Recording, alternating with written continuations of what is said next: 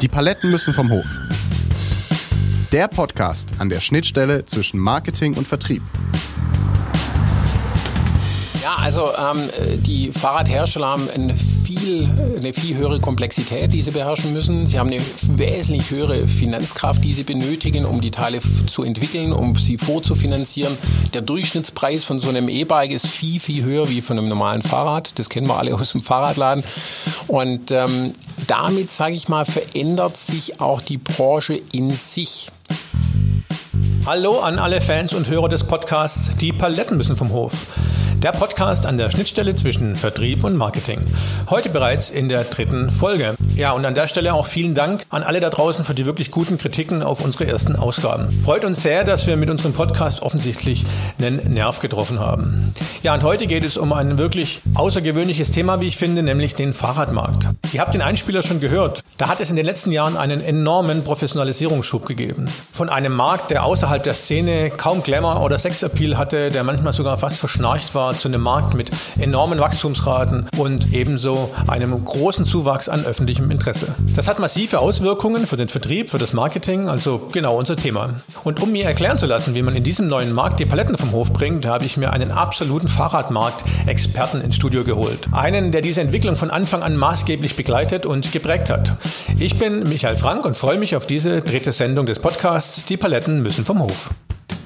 Herzlich willkommen, Thomas. Hallo, Michael. Thomas, erzähl uns doch mal, bevor wir ins Gespräch einsteigen, ganz kurz, ähm, wer du bist, was du machst und warum du die Fahrradbranche so gut kennst. Ja, ich bin begeisterter Biker und hatte 2008 die Möglichkeit, in die Fahrradbranche zu wechseln. Ich war zuvor bei verschiedenen Stationen im, im, äh, im antriebstechnischen Bereich und im Elektrowerkzeugbereich, unter anderem bei Metabo und hatte dann eben die Möglichkeit, 2008 als Geschäftsführer bei Magura anzufangen und äh, war dort sechs Jahre äh, Geschäftsführer für Vertrieb, Marketing und vieles mehr und äh, hatte dann 2013 die Möglichkeit, ähm, zu einem meiner größten Kunden zu wechseln, zu Derby Cycle. Ähm, der Name sagt vielleicht dem einen oder anderen noch nichts, aber die Marken mit äh, Kalkoff, Rallye, Focus, äh, Univega vielleicht.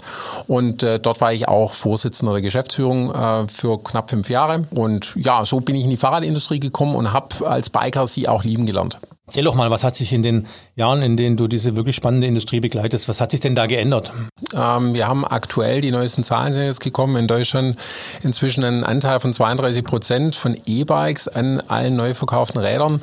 Und mit dem E-Bike hat sich enorm viel verändert. Ähm, viele fahren inzwischen E-Bike, nehmen selber wahr, wie viel Spaß das macht. Und dadurch hat sich eigentlich das Fahrrad auch nochmal ein bisschen aus der Nische raus, eher so vom Freizeitprodukt oder eben ein Sportler Produkt eigentlich ähm, zum Produkt der breiten Masse entwickelt. Da ist die Entwicklung vom Fahrrad zum Fahrzeug momentan im vollen Gange. Vom Fahrrad zum Fahrzeug. Das umschreibt sehr gut die Professionalisierung dieser Branche, der E-Bikes und Pedelecs und wie diese elektrifizierten Räder alle so heißen. Anders ausgedrückt könnte man auch sagen, eine Branche wird erwachsen mit allem, was dazugehört. Wir hören mal weiter zu. Früher war eigentlich so ein Fahrrad äh, und diejenigen, die viel selber auch zu Hause basteln, man hat irgendwelche Standardkomponenten genommen und an einen Standardrahmen mehr oder minder äh, äh, anmontiert.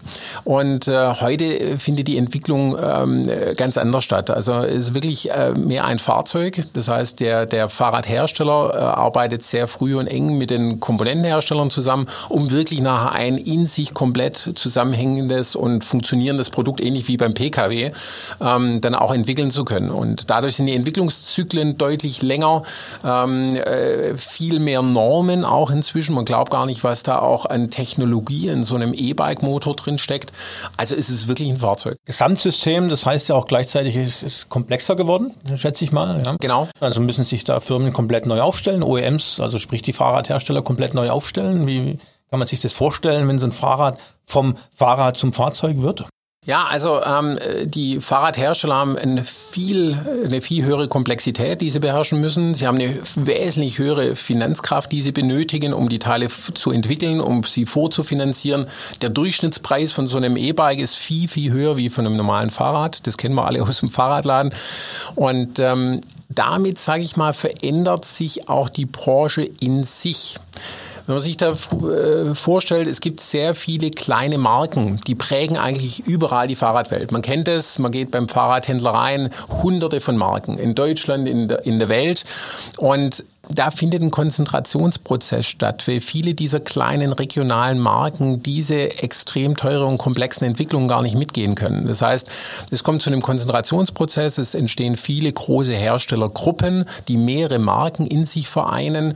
Ich glaube, die Zahl war 60 Prozent der Deutschen wissen gar nicht, auf welchem Fahrrad sie sitzen. Genau. Äh, gewinnt die Marke da eine größere Bedeutung? Unbedingt in Summe, äh, obgleich man auch hier, glaube ich, ein bisschen unterscheiden muss zwischen den verschiedenen Anwendungsgruppen. Äh, also ich glaube eher dieser weiterhin Freizeit- und Commuter-Kunde legt heute noch relativ viel Wert eher auf Komponenten, wenn überhaupt. Also man kennt das klassisch auch in der Fahrradindustrie. Der Kunde kommt rein und sagt ganz spontan, ich hätte gerne ein Bosch E-Bike. Also der geht nicht mit einem mit der Intention rein, ich habe eine bestimmte Markenvorstellung häufig, sondern eher so eine Komponente, wie früher, ich hätte gerne eine Shimano-Schaltung.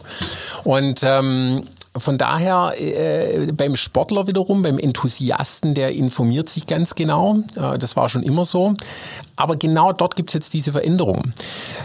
Plötzlich ist das, äh, das Produkt so teuer, dass es eigentlich für den Privatmann eine Investition darstellt. Wenn ich mir ein Produkt für 3, 4, 5.000 Euro kaufe, informiere ich mich deutlich besser. Ich beschäftige mich mit dem Themenfeld und man kann es kaum glauben. Also äh, häufig kommen Kunden in den Fahrradladen, die sind besser informiert wie der Fahrradhändler teilweise. Hier wird es jetzt interessant, meine ich. Wer siegt? Schaffen es die aufstrebenden Fahrradmarken, sich gegen die markentechnischen Dickschiffe der Branche, die Komponentenhersteller, also Shimano, SRAM oder Bosch und andere durchzusetzen? Oder schaffen es vielleicht doch die Fahrradmarken? Eine Fragestellung, die sowohl den Vertrieb als auch das Marketing betrifft. Hören wir mal, was Thomas Reit dazu meint.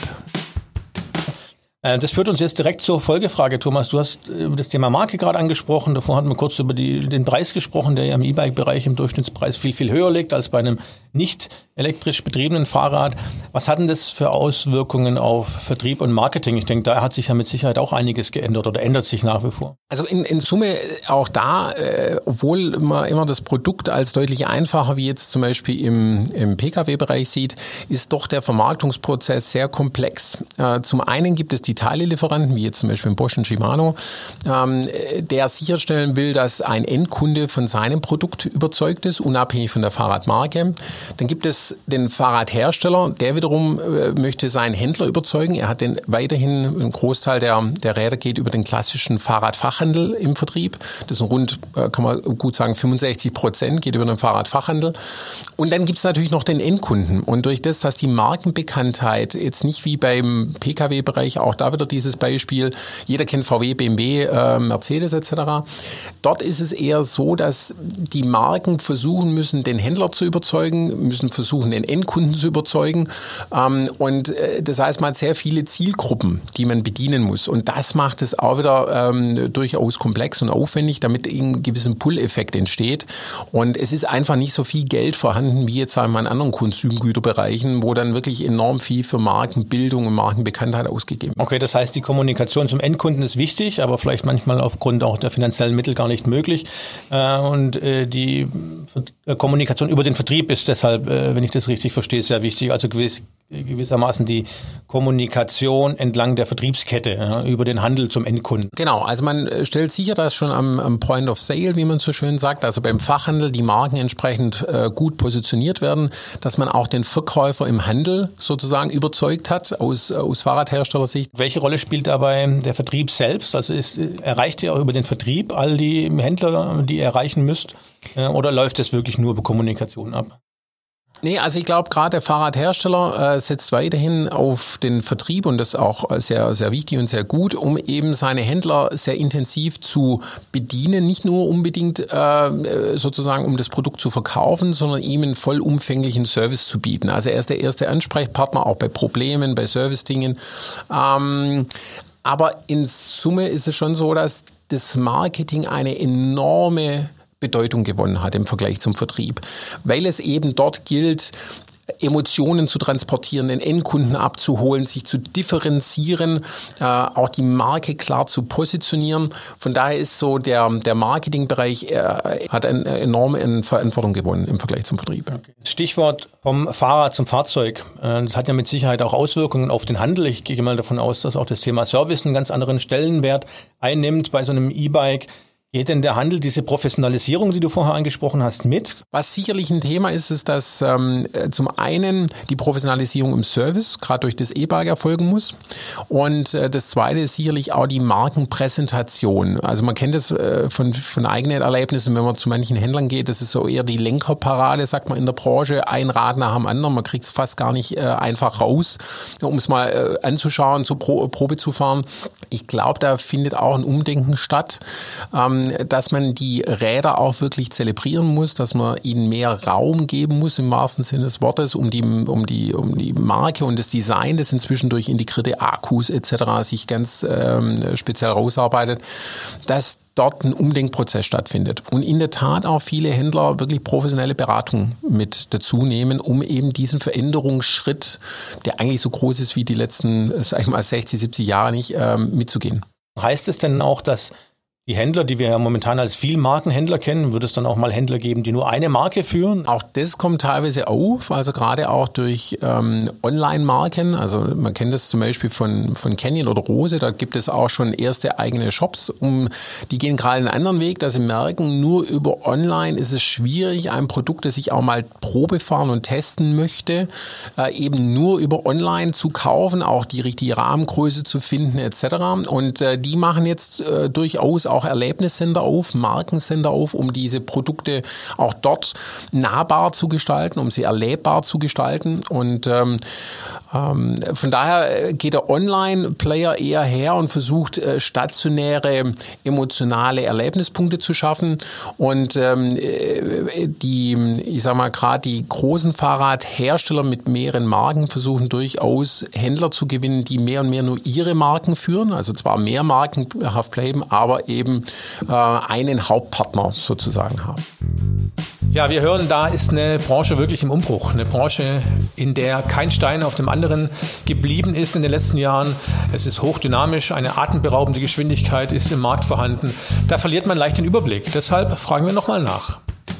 Thomas, ähm, fass doch vielleicht nochmal ganz kurz zusammen, was das konkret heißt. Erstens für den Vertrieb, was hat sich da geändert? Mhm. Und zweitens fürs Marketing. Also im Vertrieb ist es so, dass ähm, äh, der Vertrieb des Fahrradherstellers einfach ähm, viel umfangreicher wird, um viel mehr Informationen zu viel mehr komplexen Technologien und Produkten zu kommunizieren an den Händler äh, und dabei ihm einfach äh, mit der Komplexität trotzdem die Einfachheit der Entscheidung gibt. Und damit muss der, der Vertriebler viel mehr geschult sein, viel technischer orientiert sein, muss aber seinem Kunden trotzdem die einfache Botschaft und die Entscheidungshilfe bieten. Und im Marketing? Im Marketing hat sich enorm viel verändert. Also man kennt es noch, wenn man so vor hm, zehn Jahren die Magazine angeschaut hat, da hat halt jeder seine Anzeigen geschaltet. Irgendwie war immer ein fahrendes Fahrrad drauf, irgendwie die waren nahezu austauschbar, ähm, fast jedes Bild hm, sehr ähnlich gestaltet. Und heute ist es so, dass das Marketing individuelle Zielgruppen über alle möglichen Kanäle anspricht. Äh, viel bewegtes Bild, ähm, auch durchaus ähm, eben alle modernen Kanäle sozusagen bedienen muss. Und es geht enorm viel auch über Communities, über Facebook, äh, äh über äh, Festivals, über Testmöglichkeiten. In äh, Bosch bietet es zum Beispiel auch an, dass man überall ähm, immer wieder solche Festivals äh, macht sozusagen. Das heißt, die Interaktion mit dem Kunden ist enorm gewachsen. Das heißt, äh, Vertrieb und Marketing, das früher vor allem dafür, darüber ausgerichtet war oder darauf ausgerichtet war, ähm, über den Handel zu gehen, muss jetzt auch dafür sorgen, dass ein Endkunde tatsächlich ein Erlebnis hat, bevor er dieses kauft. Und früher war es häufig so, dass natürlich auch so ein Stück weit eine Blackbox da war vom Fahrradhersteller. Er hat das Produkt an den Händler geliefert und dann äh, hörte für ihn so ein bisschen die Welt auf. Und heute ist es so, dass man natürlich viel besser noch den Endkunden verstehen möchte. Das heißt, ähm, man versucht, gemeinsam mit dem Händler äh, diese Anwendungsgruppen zu verstehen, zu interagieren, Feedbacks zu bekommen, sie einzuladen auf Festivals etc., um einfach auch die nächsten Produktentwicklungen sozusagen markgerecht und, und kundengerecht auszuführen. Also in allen Stufen eine Professionalisierung Komplett. der Marke. Thomas, äh, jetzt kommen wir zum zweiten Teil unseres Gesprächs. Vielen Dank bis hierhin. Ähm, der zweite Teil heißt wie immer drei Fragen an. Erste, was war denn die knackigste Sales- oder Marketingaufgabe, die du in den letzten Jahren in dieser Branche zu meistern hattest und was war daran so herausfordernd? Ja, ich bin 2013 äh, wurde ich zum zum CEO, zum Vorsitzenden der Geschäftsführung bei, bei Derby Cycle ähm, äh, berufen und dort ging es vor allem drum, ähm, dann eben in einer sehr frühen Phase mit dem Thema E-Bike umzugehen. Wie gehen wir als äh, Mehrmarkenhersteller mit dem Thema E-Bike um? Ähm, damals eher auch mit mit Marken wie zum Beispiel Kalkoff an dem Punkt, wo die Marke nicht sehr stark im Vordergrund stand und äh, wo es eigentlich noch sehr wenige Zielgruppen in Anführungszeichen gab. Und dort war die Herausforderung vor allem, äh, eine Marke wie Kalkoff neu zu positionieren, auch zu überlegen, mit welchen Produkten wollen wir diese Marke positionieren und äh, auch welche Zielgruppen sprechen wir in der Zukunft an. Und wer Kalkoff vielleicht noch so vor rund sieben, acht Jahren kennt, ähm, äh, war doch eine sehr, ich möchte mal sagen, angestaubte Marke, eher Zielgruppe ähm, Ü50, ähm, äh, sehr schlichtes MeToo-Design.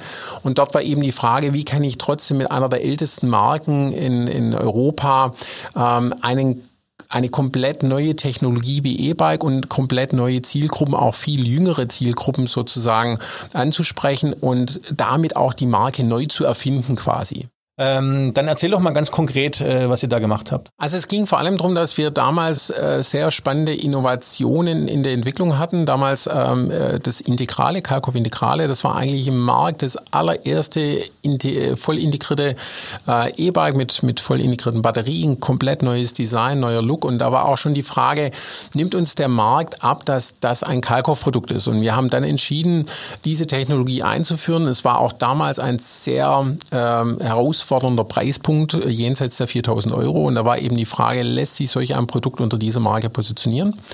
Und wir haben uns dafür entschieden, aber gleichzeitig dies als Lead-Produkt quasi zu nehmen, um damit die Marke neu einmal auch zu designen. Ähm, die Marke, wir haben auch einen Marken-Relaunch gemacht vom CICD, äh, von der Markenerscheinung, ähm, und äh, gleichzeitig auch neue Zielgruppen anzusprechen. Das war weil das Produkt durchaus eher diese Ü35, Ü40-Generation anspricht. Ähm, und da kamen viele Veränderungen aufeinander und es hat dadurch in der Kombination ganz gut funktioniert, dass wir äh, glaubhaft die auf diesem Basis oder dieser Basis des Designs die Marke auch parallel erneuert, modernisiert haben und das aber in einer sehr stimmigen Art und Weise. Okay, das heißt, die Markenveränderung auch über so ein Brand Building Product quasi getrieben. Äh, ganz genau. genau. Äh, das halte ich für ganz entscheidend, dass äh, die Glaubwürdigkeit da ist, indem man ein ganz konkretes Produkt hat, an dem man eben auch diese Veränderung kommunizieren kann und der Kunde das regelrecht wahrnimmt. Und das Design hat sich aus diesem Produkt dann auf alle Segmente dieser Marke dann auch gleichmäßig sozusagen entwickelt. Und ähm, über die Jahre hinweg ist jetzt eigentlich ein, ein sehr homogenes ähm, Erscheinungsbild dieser Marke über die Produkte auch entstanden. Was glaubst du denn, die dritte Frage, ist die größte Herausforderung für das Duo Marketing und Sales in den nächsten Jahren, nachdem sich jetzt schon so viel geändert hat, aber ich habe den Eindruck, da kommt noch ganz viel. Ja, also ich nenne das immer Vermarktungsprozess. Also äh, Vertrieb und Marketing allein ähm, äh, haben sicherlich eine gewisse Wirkung, aber ich glaube, dass nur das Zusammenspiel ähm, sehr, sehr stark funktioniert. Und ich gehe sogar fast noch einen Schritt weiter, indem man auch sehr früh mit der eigenen Entwicklung zusammenarbeitet.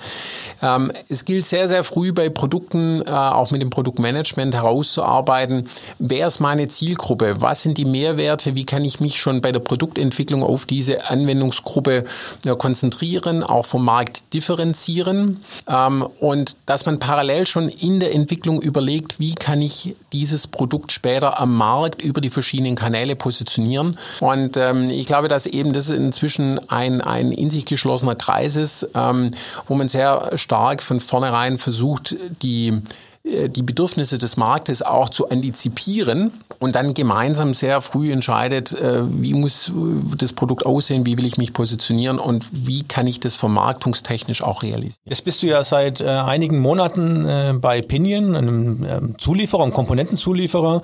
Ähm, und ich denke, auch da spielt das Thema Professionalisierung und vom Fahrrad zum Fahrzeug eine wichtige Rolle. Erzähl doch mal, was du da machst und was da eure Themen sind, die ihr vor euch habt. Genau, vielleicht zunächst mal, äh, viele kennen vielleicht Pinion noch nicht im Detail. Ähm, Pinion äh, wurde 2008 gegründet von äh, zwei meiner Kollegen, die damals bei Porsche in der Entwicklung waren und äh, in der Getriebeentwicklung. Und äh, das ist eine schöne Story auch, weil eines Tages ein Kollege kam ähm, äh, zu spät zum Meeting mit verschmierten, öligen Händen, äh, weil wirklich in der Tat seine Kettenschaltung äh, sozusagen ein großes Problem hatte. Und da wurde die Idee eigentlich für Pinion äh, sozusagen geboren. Warum hat man eigentlich im PKW ein, ein ein, Schaltungsgetriebe, äh, das eigentlich gekapselt ist, äh, verschleißfrei, wartungsfrei, muss nie irgendwie geölt werden oder sonstige Themen, hat keine schmierigen Hände, keine Hosen, die reingehen in die, in die Kette. Warum lässt sich sowas eigentlich nicht fürs Fahrrad äh, realisieren? Und die beiden haben sich dem angenommen und daraus ist ähm, Pinion entstanden. Äh, das erste Produkt war dann 2012 in der Serie. Und ähm, von daher haben wir persönlich auch so eine Professionalisierungskomponente quasi äh, in Händen, äh, weil wir ein modernes Schallgetriebe haben, das es von äh, 6 bis 18 Gängen gibt, ähm, wo wir eine große Bandbreite ähm, bieten und das im Prinzip komplett verschleiß- und wartungsfrei. Thomas, vielen Dank für dieses Gespräch. Das war, glaube ich, sehr aufschlussreich, äh, nochmal viel zu lernen über die Branche, wie der Handel funktioniert, äh, wie Vertrieb und Marketing sich verändert haben, weiter verändern werden welche Rolle inzwischen das E-Bike schon spielt. Das sind ja erstaunliche Zahlen, die du uns genannt hast. Ähm, und dir und Pinion weiterhin viel Erfolg bei der Professionalisierung und bei der Entwicklung vom Fahrrad zum Fahrzeug. Ja, vielen Dank, Michael. Ja, das war's ja auch schon, die dritte Sendung des Podcasts Die Paletten müssen vom Hof, dem Podcast an der Schnittstelle zwischen Vertrieb und Marketing.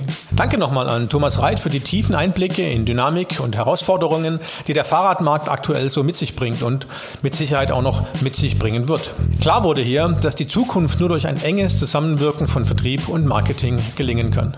Anders ist die Dynamik, mit der sich dieser Markt und auch viele andere Märkte momentan verändern, gar nicht in den Griff zu bekommen. Ja, wer mehr wissen will zu dieser Sendung, der findet die Infos auf unserer Website www.palettenvomhof.de. Ich freue mich jetzt schon auf die nächste Sendung, auf das nächste tolle Gespräch zum Thema Marketing und Vertrieb. Bis dahin alles Gute, vielen Dank fürs Reinhören und bis bald, euer Michael Frank.